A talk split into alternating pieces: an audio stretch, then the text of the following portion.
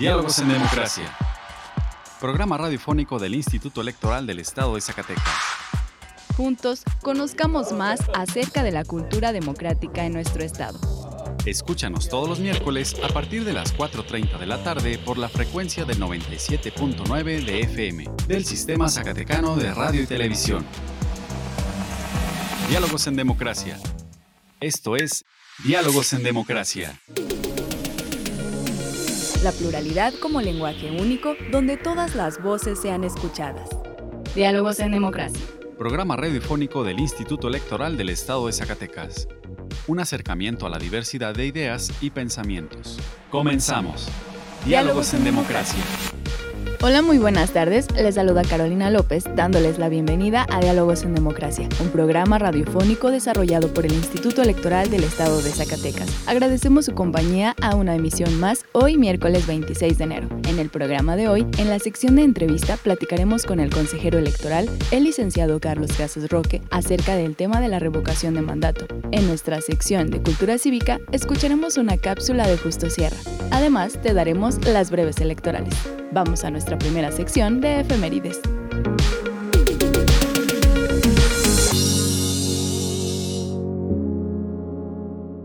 Pluralidad, donde todas las voces son escuchadas.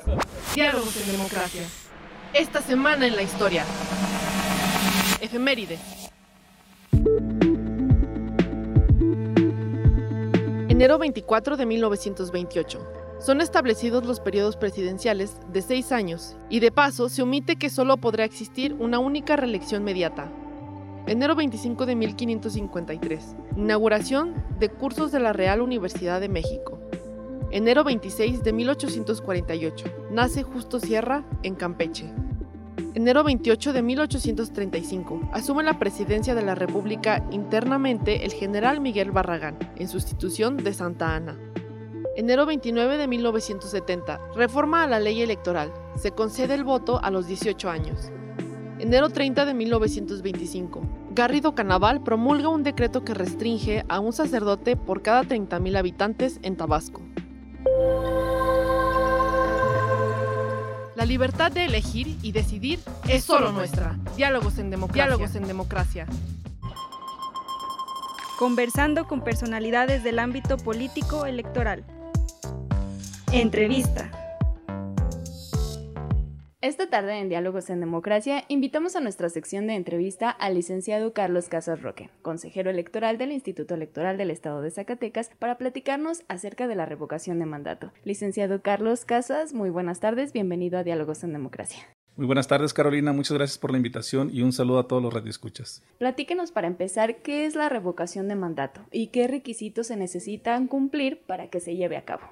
Bien, mira, antes de hablarte estrictamente del concepto o definición de la revocación de mandato, creo que es necesario comentarle a, todas las personas que nos escuchan que este procedimiento se trata de un mecanismo más de participación ciudadana que establece nuestra Constitución Política de los Estados Unidos Mexicanos. Eh, como bien sabemos, eh, un mecanismo de participación de la democracia directa, pues es esencialmente el voto cuando los ciudadanos acuden a la casilla a elegir a sus gobernantes. Esta, digamos, que es la participación ciudadana por excelencia. Sin embargo, eh, como recordarán también, hace unos meses, por primera vez en el país, se llevó a cabo un segundo mecanismo de participación ciudadana que fue la consulta popular. En esta consulta popular todas las y los ciudadanos tienen el derecho a opinar sobre asuntos de trascendencia nacional. Esa fue la consulta popular y ahora eh, por primera vez en la historia de México también se va a implementar esta tercera forma de participación ciudadana, que es un mecanismo de democracia directa en la que las y los ciudadanos pueden determinar mediante su voto libre, directo, personal, intransferible, eh, determinar sobre la revocación del mandato de la persona titular de la presidencia de la República. Entonces, a eso se refiere esta revocación de mandato, como sabes o como lo hemos dicho, pues es un asunto muy importante y que se llevará a cabo por primera vez en nuestro país. Bien, eh, ¿qué requisitos deben cumplirse para que se pueda llevar a cabo este proceso de revocación de mandato? Pues eh, primero debemos mencionar que esencialmente se trata de un procedimiento que debe ser solicitado exclusivamente por la ciudadanía. Son ellos, las y los ciudadanos, los únicos que pueden solicitar eh, la revocación del mandato del titular de la presidencia. ¿Y qué requisitos debe cumplir? Bueno, pues que eh, las personas solicitantes eh, suscriban un formato o a través de los medios electrónicos dispuestos por el INE, en donde manifiesten eh, su voluntad para revocar el mandato al presidente de la República y que este número de ciudadanos equivalga por lo menos al 3% de ciudadanos inscritos en la lista nominal de todo el país. Y aparte, que eh, esta solicitud se lleve a cabo por lo menos o mínimamente en 17 entidades federativas y que en estas 17 entidades federativas también por lo menos se recaben el 3% de firmas de los ciudadanos que integran la lista nominal de cada una de estas 17 entidades. Te voy a dar eh, números concretos. Eh, la lista nominal del país es un aproximado de 93 millones 917 mil. Entonces, el 3% que se requiere para que pueda llevarse a cabo este proceso de revocación de mandato equivaldría a 2.7 millones de firmas. Entonces, esos son lo que se requiere de firmas para poder llevar a cabo este procedimiento. Pero hay otro requisito, otro, otro elemento importante que debe darse para que se lleve a cabo este ejercicio. ¿Cuál es? Eh, esta revocación o este procedimiento únicamente podrá solicitarse por una sola vez y esta sola vez que se, que se solicite deberá ser al concluir la primera mitad del sexenio dentro de los siguientes tres meses. Es este el plazo establecido por la, por la Constitución y por la ley eh, de revocación de mandato, la ley federal de revocación de mandato, eh, que se debe cumplir para que se pueda llevar a cabo este procedimiento.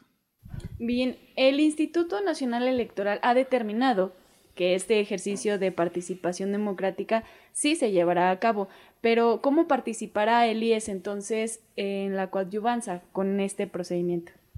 Mira, eh, digamos que, que, lo que establece estrictamente el lineamiento del Instituto Nacional Electoral de la participación que tendrán los organismos públicos locales electorales se reduce a darle difusión a un micrositio que el Instituto Nacional Electoral estará subiendo dentro de su página web. Eh, va a subir este micrositio en donde las y los ciudadanos podrán informarse acerca de todo el procedimiento, de toda la organización de las etapas de este proceso de revocación de mandato. Entonces, los lineamientos que eh, aprobó el INE para la organización de la revocación de mandato determinan que el Instituto Electoral del Estado y todos los demás organismos públicos locales electorales deberán apoyar para eh, subir a nuestra página web ese banner o esa, esa liga del que nos lleva al micrositio del INE para que toda la ciudadanía pueda informarse acerca de todo el procedimiento de revocación de mandato. Eso es lo que está establecido. Sin embargo, como tú lo sabes, eh, el Instituto Nacional Electoral y el Instituto Electoral del Estado de Zacatecas, bueno, pues gozan de una excelente relación y coordinación interinstitucional que se da en cada uno de los procesos electorales y ambos como parte del Sistema Nacional Electoral, pues seguramente estaremos coordinándonos con, el, con la Junta Local del INE para que, de ser necesario que el IES eh, apoye o participe en alguna de las actividades de las etapas de este proceso, pues lo estaremos haciendo eh, seguramente. Para la ciudadanía que aún no está informada, ¿en qué fecha se realizará la revocación de mandato y quiénes pueden participar? Mira, la revocación de mandato está determinado que se realice, la, digamos, la jornada electoral o la jornada de participación está determinado que se realice el próximo domingo 10 de abril. Eh, en esta jornada, obviamente, pues quienes tendrán derecho a votar, pues igual eh, los mismos ciudadanos y ciudadanas que tienen derecho a votar en una elección constitucional, es decir, que eh, deberán tener la ciudadanía mexicana, deberán estar inscritos en el padrón electoral, deberán tener una credencial para votar vigentes y deberán tener vigentes sus derechos político-electorales. Entonces, estos son los requisitos para que las y los ciudadanos puedan acudir a participar y a votar en este proceso de revocación de mandato. Pero debo decir que además de los electores, eh, y de quienes integran las mesas directivas de casilla, pues también eh, pueden participar obviamente eh, representantes de los partidos políticos, tanto en la casilla como representantes generales. Y adicionalmente, como lo recuerdan también todas las, las personas, dentro de cada elección participan observadores electorales. En este caso, en este procedimiento de revocación de mandato, pues no es la excepción. hay un periodo establecido para que las y los ciudadanos mexicanos puedan registrarse o puedan solicitar su acreditación como observadores electorales. Este periodo comprende una vez que el INE emita la convocatoria para que se lleve a cabo la revocación de mandato, que es una vez que concluya con todas las firmas, eh, con la revisión de todas las firmas y el, y el informe que haga el secretario ejecutivo, cuando ya se determine eh, esta, esta situación, entonces ya se emite la convocatoria por parte del Consejo General y a partir de la emisión de esta convocatoria y hasta el día 3 de abril, las y los ciudadanos mexicanos podrán solicitar su acreditación como observadores electorales. Eso es quienes puedan participar por primera vez, pero quienes ya participaron en el proceso electoral federal del 2021, pues ellos únicamente eh, podrán solicitar su ratificación como observadores electorales. Es decir, ya obvian muchas partes del procedimiento, ya nomás solicitan ser ratificados para participar en este procedimiento de consulta, de este procedimiento de revocación de mandato. Bien, consejero, entonces a lo que entendemos la revocación de mandato se llevará a cabo con las mismas garantías y dimensiones que una elección constitucional. Efectivamente, mira, la propia ley de revocación de mandato eso establece, determina que este procedimiento deberá realizarse o en este procedimiento deberá instalarse el mismo número de casillas que se instalaron en la elección inmediata anterior. En este caso, obviamente con los ciertos ajustes que pueda tenerle el listado nominal, pero que tenga que instalarse con ese mismo número. Eso es lo que establece la ley. Las mismas condiciones para que se le acerque el voto a las, a las y los ciudadanos en la misma proporción que una elección, es decir, dentro de su sección electoral lo más cercano a su domicilio. Y en este caso, bueno, pues obviamente que que se, se, instalan ese mismo número de casillas y lo que se tiene contemplado aquí en la entidad es instalar aproximadamente 2.554 casillas se está proyectando instalar aquí en el estado. Obviamente, eh, con un corte al 15 de enero puede haber una actualización en donde puedan subir aproximadamente cinco casillas más. Eso es lo que se pretende instalar en este caso. Esto es lo que está proyectado. Esto es lo que determina la ley. Pero, ¿qué estamos viendo? Eh, sabemos, la Cámara de Diputados no concedió al Instituto Nacional Electoral el presupuesto que le había solicitado para llevar a cabo este ejercicio. En ese sentido, bueno, pues eh, si recuerdan, el, Consejo General de Línea emitió un acuerdo en donde pospuso aplazó algunas partes, algunas etapas del procedimiento, en tanto no se contara con esos recursos. Este acuerdo fue eh, revocado por la Sala Superior del Tribunal Electoral del Poder Judicial de la Federación y le ordenó al Instituto Nacional Electoral que continuara conforme, lo, conforme estaba establecido en la planeación inicial. Pero algo muy importante, en esta misma sentencia de la Sala Superior se vinculó a la Secretaría de Hacienda y Crédito Público para que, eh, en base a un ejercicio presupuestal que hiciera el Instituto Nacional Electoral y que le solicitara esos recursos, bueno, pues vinculó a la Secretaría de Hacienda para que proporcionara esos recursos solicitados por línea para que este ejercicio de, participación ciudadana de revocación de mandato se lleve a cabo con las condiciones legales establecidas eh, en la propia normatividad. ¿Qué pudiera pasar? Bueno, ahorita esa parte todavía no está definida. Esperemos que todo concurra conforme a lo ya planeado y ya, establecido y se puedan instalar las, las casillas que, que se están proyectando. ¿Qué sucedería? Algo que no es lo deseable y que esperemos que no suceda y que casi estoy seguro que la Secretaría de Hacienda y el gobierno federal, bueno, pues van a tener, van a, proporcionar los recursos necesarios para que la gente eh, pueda acudir a ejercer este derecho y para que el INE pueda cumplir con su responsabilidad de organizarlo conforme lo establece la ley. Pero bueno, si no se obtuviera esta presupuestación, pues entonces eh, el INE más o menos tiene contemplado bajar la, el número de casillas a un tercio de lo, de lo proyectado. Es decir, serían pues muchas menos casillas, algo muy parecido al número de casillas que se instalaron para la consulta popular anterior. Entonces, esto es lo que, lo que se tiene en cuanto, en cuanto a esta parte. ¿Existen las condiciones para que la ciudadanía acuda a las urnas? Sí, sí existen las condiciones, eh, principalmente las condiciones jurídicas o legales que ya, que ya comenté, eh, del mismo número de casillas que se instalaron en la jornada. Esto significa que las casillas van a estar lo más cerca de los domicilios de los ciudadanos para que puedan acudir eh, a ejercer su derecho a votar en este proceso de revocación de mandato. Pero la otra parte importante, la cuestión de, de la pandemia. Bien, existen claro las condiciones porque el INE, como bien lo recuerdas, ya lo platicamos en alguna entrevista anterior, emitió algunos protocolos de protección de la salud para que se, realicen durante la jornada electoral. En este caso no es la excepción. El lineamiento eh, aprobado por el INE establece que para esta jornada del día 10 de abril se eh, respeten o se apliquen los mismos protocolos ya aprobados para la elección anterior y si es necesario, de acuerdo a la semaforización que estemos en, ese momento o en esos días, pues si es necesario que se emitan nuevos protocolos o nuevas medidas de, protección de la salud, pues el Instituto Nacional Electoral lo estará haciendo con la debida oportunidad. ¿Y cuáles son las medidas que se van a, llevar a cabo? Lo comentamos de manera muy breve. Antes de que del día 10 de abril, todos aquellos lugares en donde se van a ubicar la casilla van a ser debidamente sanitizados. Eh, el día de la jornada electoral, bueno, pues va a haber eh, eh, quien esté disponiendo que las personas se formen cubriendo la sana distancia, que entren a la casilla obligatoriamente con cubrebocas. Si no traen cubrebocas en la casilla, se les va a proporcionar uno. Los funcionarios de casilla estarán tomando sana distancia, también con cubrebocas, caretas. Y una vez entrando a la casilla, el ciudadano ya no deberá entregar la credencial al funcionario de casilla para que la, la selle o para que la revisen la lista nominal. Únicamente la credencial para votar le va a ser mostrada al funcionario de casilla. El funcionario de casilla hará lo conducente con el presidente para informarle que de quién se trata y luego esa, esa credencial va a ser marcada sin que la toquen los funcionarios. Es decir, en todo momento nada más va a ser tocada por el propio propietario. Y eh, se acudirá a las mamparas en donde va a haber un marcador, ese marcador se va a estar sanitizando constantemente o de preferencia, como lo hicimos en la elección anterior, cada ciudadano podrá llevar su propio marcador o un bolígrafo para marcar las boletas y no tener que estar tocando el que se encuentra dentro de la mampara. Todas las eh, funcionarias y funcionarios de casilla deberán este, portar en todo momento su cubrebocas, su careta y asimismo que obligatoriamente los representantes de partido político que se encuentran en la casilla también deberán portar en todo momento su cubrebocas y eh, no podrán ingerir alimentos dentro de la casilla. Entre estas son las medidas más generales que se van a presentar ese día para eh, garantizar la protección de la salud de las y los ciudadanos que acudan a participar. ¿Y cuál será la pregunta que se hará en la papeleta?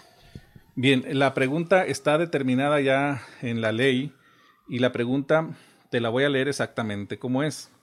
Dice, ¿Estás de acuerdo que, entre paréntesis el nombre, es decir, el nombre del titular de la presidencia de la República, ¿estás de acuerdo que el ciudadano Andrés Manuel López Obrador, presidente de los Estados Unidos mexicanos, se le revoque el mandato por pérdida de registro o siga en la presidencia de la República hasta que termine su periodo? Pudiéramos decir que es una pregunta a lo mejor un poco eh, que pudiera tener dos respuestas, que no pudiera concretarse a un sí o a un no. Entonces, ¿Cómo es que va a venir en la papeleta? Va a venir en la papeleta. ¿Estás de acuerdo en que al ciudadano Andrés Manuel López Obrador, presidente de los Estados Unidos mexicanos, y luego en un recuadro dirá, se le revoque el mandato por pérdida de la confianza y en otro recuadro siga en la presidencia de la República hasta que concluya su periodo. Serían esas dos las opciones y el ciudadano va a marcar la de su preferencia. Esto es lo que hasta ahorita está establecido. Sin embargo, te comento también que en próximos días la Suprema Corte de Justicia de la Nación estará resolviendo eh, algo relacionado con esta pregunta. Es decir, va a resolver si esta pregunta es totalmente constitucional o no. Eh, recordemos que la figura que establece la Constitución es revocación de mandato y el hecho de que la pregunta contenga también una parte para que se continúe con el mandato digamos que es lo que está valorando la Corte, si esta parte pudiera ser constitucional o no. En próximos horas o días, la Suprema Corte estará ya eh, dándole definitividad a esta pregunta. ¿Qué validez tendrán los resultados de esta votación?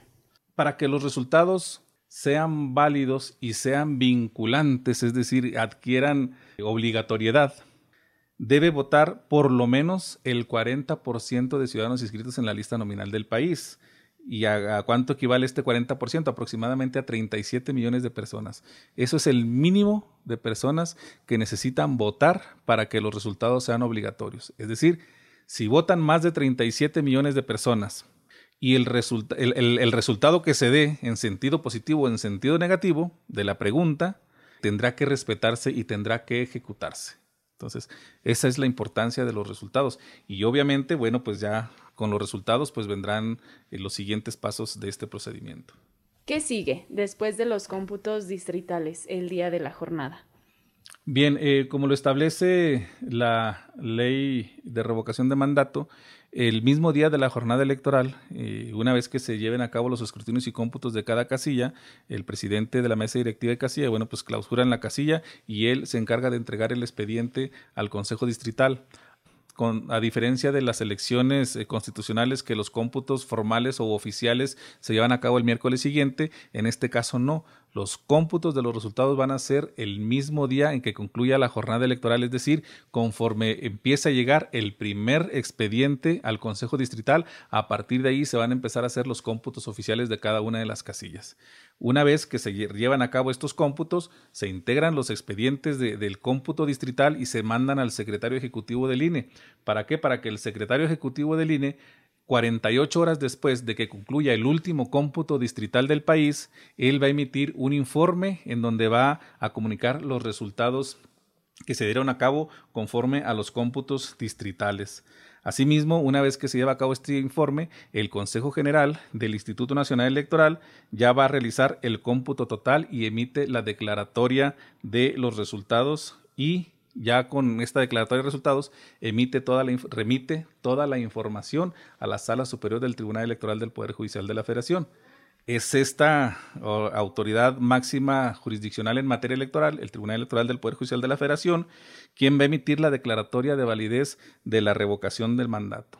Y una vez que el tribunal emite esta declaratoria de validez de revocación de mandato, es decir, si los resultados arrojan que la mayoría votó a favor de la revocación del mandato, entonces, una vez que se emite esta declaratoria de validez eh, por parte de la Sala Superior del Tribunal Electoral del Poder Judicial de la Federación, los resultados ya se ejecutan en ese momento. Es decir, en ese momento deja de ser presidente de la República el titular de, la presidencia y se va a actuar conforme lo establece el artículo 84 constitucional. ¿A qué se refiere? Bueno, que es lo que sigue, es decir, el presidente de la Cámara de Diputados será eh, designado como presidente de la República, esto por un lapso de un mes, en tanto que la propia Cámara de Diputados se, se, erige en colegio electoral y elige al próximo presidente de la República que concluirá el sexenio correspondiente. Muy interesante toda esta información que nos ha proporcionado el licenciado Carlos Casas Roque. ¿Algún comentario que quiera agregar o que desee compartir con nuestros radioescuchas? Bien, pues primeramente invitar a todas y a todos los ciudadanos del estado de Zacatecas a que este próximo domingo 10 de abril acudan a las urnas a, a votar de acuerdo a la decisión que hayan tomado respecto de una posible valoración que hayan hecho ellos o ellas acerca de la conducción de este país, del papel que ha desempeñado nuestro presidente de la República, que acudan con toda confianza, ya lo comentamos, va a haber medidas para proteger la salud de todas y cada una de las ciudadanas y de los ciudadanos, y asimismo conminarlos a que se mantengan informados acerca de estas etapas del proceso de revocación de mandato, dentro de una de las cuestiones que establece la, ley de revocación de mandato, establece que el Instituto Nacional Electoral estará realizando por lo menos dos foros en donde se o estén informando a la ciudadanía, en donde va a haber opiniones tanto a favor como en contra de la revocación de mandato y que obviamente estos foros deberán realizarse de manera muy objetiva sin influir para nada en el ánimo de la ciudadanía ni en los resultados que puedan darse. Le agradecemos, licenciado Carlos Casas Roque, consejero electoral de este Instituto Electoral, el que haya estado con nosotros en Diálogos en Democracia y estaremos al pendiente para toda la información que pueda surgir respecto a este tema. Le agradecemos y que tenga una excelente tarde. Igualmente, Carolina, muchas gracias por la invitación y una excelente tarde para ti, para todas y todos los radioescuchas. Representando el libre derecho a la elección. Diálogos en Democracia. Ahora escucharemos una cápsula sobre Justo Sierra con nuestra compañera Virginia Perusquía. Educación en democracia. Cultura cívica. Cultura cívica. Un 26 de enero de 1848 nació en Campeche el maestro de América, Justo Sierra Méndez. A la edad de 32 años, logró formar parte del Congreso Nacional. En su primera intervención en la Cámara de Diputados, habló sobre la necesidad de una instrucción cívica para despertar y consolidar el sentimiento del santo amor a la patria, como él lo decía. También habló sobre la importancia de darle una educación científica al indígena, eliminando la instrucción rudimental. Justo Sierra Méndez, quien presentó su proyecto de la reforma educativa para la educación primaria, para que ésta tuviera carácter de pública y oficial, trabajó dentro del gobierno de Porfirio Díaz, convirtiéndose en el ideólogo de la educación positivista que apenas estaba tomando camino en México en esos años. De 1905 a 1910, cuando cayó el porfiriato, se desarrolló en la Secretaría de Educación Pública y Bellas Artes, en la cual le tocó trabajar con una educación primaria oficial nacional y obligatoria para las y los niños de 6 a 14 años. Al igual, en 1908, cuando se promulgó la ley constitutiva de las escuelas normales para la formación de maestros, buscando la educación metodológica, práctica y científica para los estudiantes. Logró la reorganización de la Escuela Nacional Preparatoria y también creó ciertas reglas referentes a las escuelas particulares. Obviamente la educación particular debería de llevar ciertos reglamentos y criterios dictados por el gobierno para avalar y lograr una educación unificada. Justo Sierra buscó crear un método dedicado meramente a que los alumnos aprendieran a pensar y no a memorizar. En 1910, cuando se desarrollaba como ministro de Educación, creó la Escuela Nacional de los Altos Estudios para formación de profesores. También apoyó a las universidades en México con la investigación científica, las humanidades, las ciencias exactas y las ciencias naturales. El 22 de septiembre de 1910, Justo Sierra fundó la Universidad Nacional de México, que se conformó por varias escuelas, entre ellas la Escuela Preparatoria, Jurisprudencia, Medicina, Ingeniería, Bellas Artes y Altos Estudios, entre otros. Desde ese entonces, la universidad se convirtió en el alma mater de la educación en México. Posteriormente, se reorganizó como la Universidad Nacional Autónoma de México, que se consideró la más grande de América Latina y una de las más importantes a nivel mundial. El mayor interés de Justo Sierra fue la educación en México, la cual consideró como la primera empresa del Estado y un vehículo para el desarrollo político, ideológico y económico del país. Por esto es considerado el maestro de América. Nuestra elección en la diversidad de, la diversidad de pensamiento. Diálogos, en, democracia. Ahora vamos a las breves electorales. Las últimas noticias en la materia. Breves electorales. El Instituto Nacional Electoral suscribió un acuerdo de cooperación técnica con el Tribunal Supremo Electoral de la República de Guatemala, con el objetivo de establecer las bases para el intercambio interinstitucional en temas relacionados con el fortalecimiento del sistema electoral y la evolución democrática, administración de elecciones y el robustecimiento del órgano electoral. Con este acuerdo, ambas instituciones pretenden generar espacios para el intercambio de información y experiencias sobre las bases del respeto mutuo y la reciprocidad en áreas como actualización del registro de ciudadanos, control y fiscalización de los recursos de los partidos políticos y candidatos, voto de nacionales en el extranjero y estrategias de fortalecimiento institucional. La Comisión del Registro Federal de Electores del Instituto Nacional Electoral determinó los plazos para la actualización del padrón electoral, así como los cortes de la lista nominal de electores con motivo del proceso de revocación de mandato del presidente de la República que se realizará el próximo 10 de abril. Al encabezar la conferencia Retos que enfrenta la autoridad electoral mexicana, organizada por el Centro Internacional Woodrow Wilson, el consejero presidente del Instituto Nacional Electoral, Lorenzo Córdoba Vianello, recordó que, aun cuando la democracia no se reduce solo al tema electoral, es la base que permite su recreación. Aseguró que los ataques a la institucionalidad electoral atentan directamente en contra del sistema democrático mexicano, ya que lo colocan en una situación de riesgo que debe ser atendida. Quedan pocos días para que vence el plazo y las asociaciones civiles puedan presentar ante el Instituto Electoral del Estado de Zacatecas su escrito de intención para constituir un partido político local. Si tú o alguien que conoces tiene el interés y necesitas más información, consulta nuestra página www.ies.org.mx.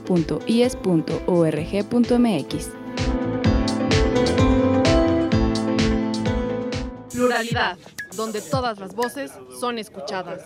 Diálogos en democracia.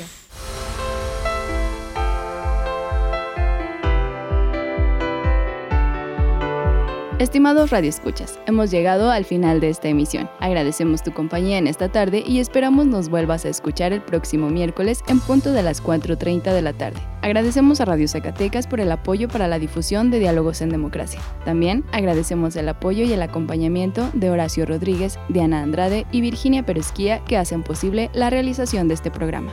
Se despide de ustedes Carolina López, que tengan una excelente tarde. Hasta la próxima.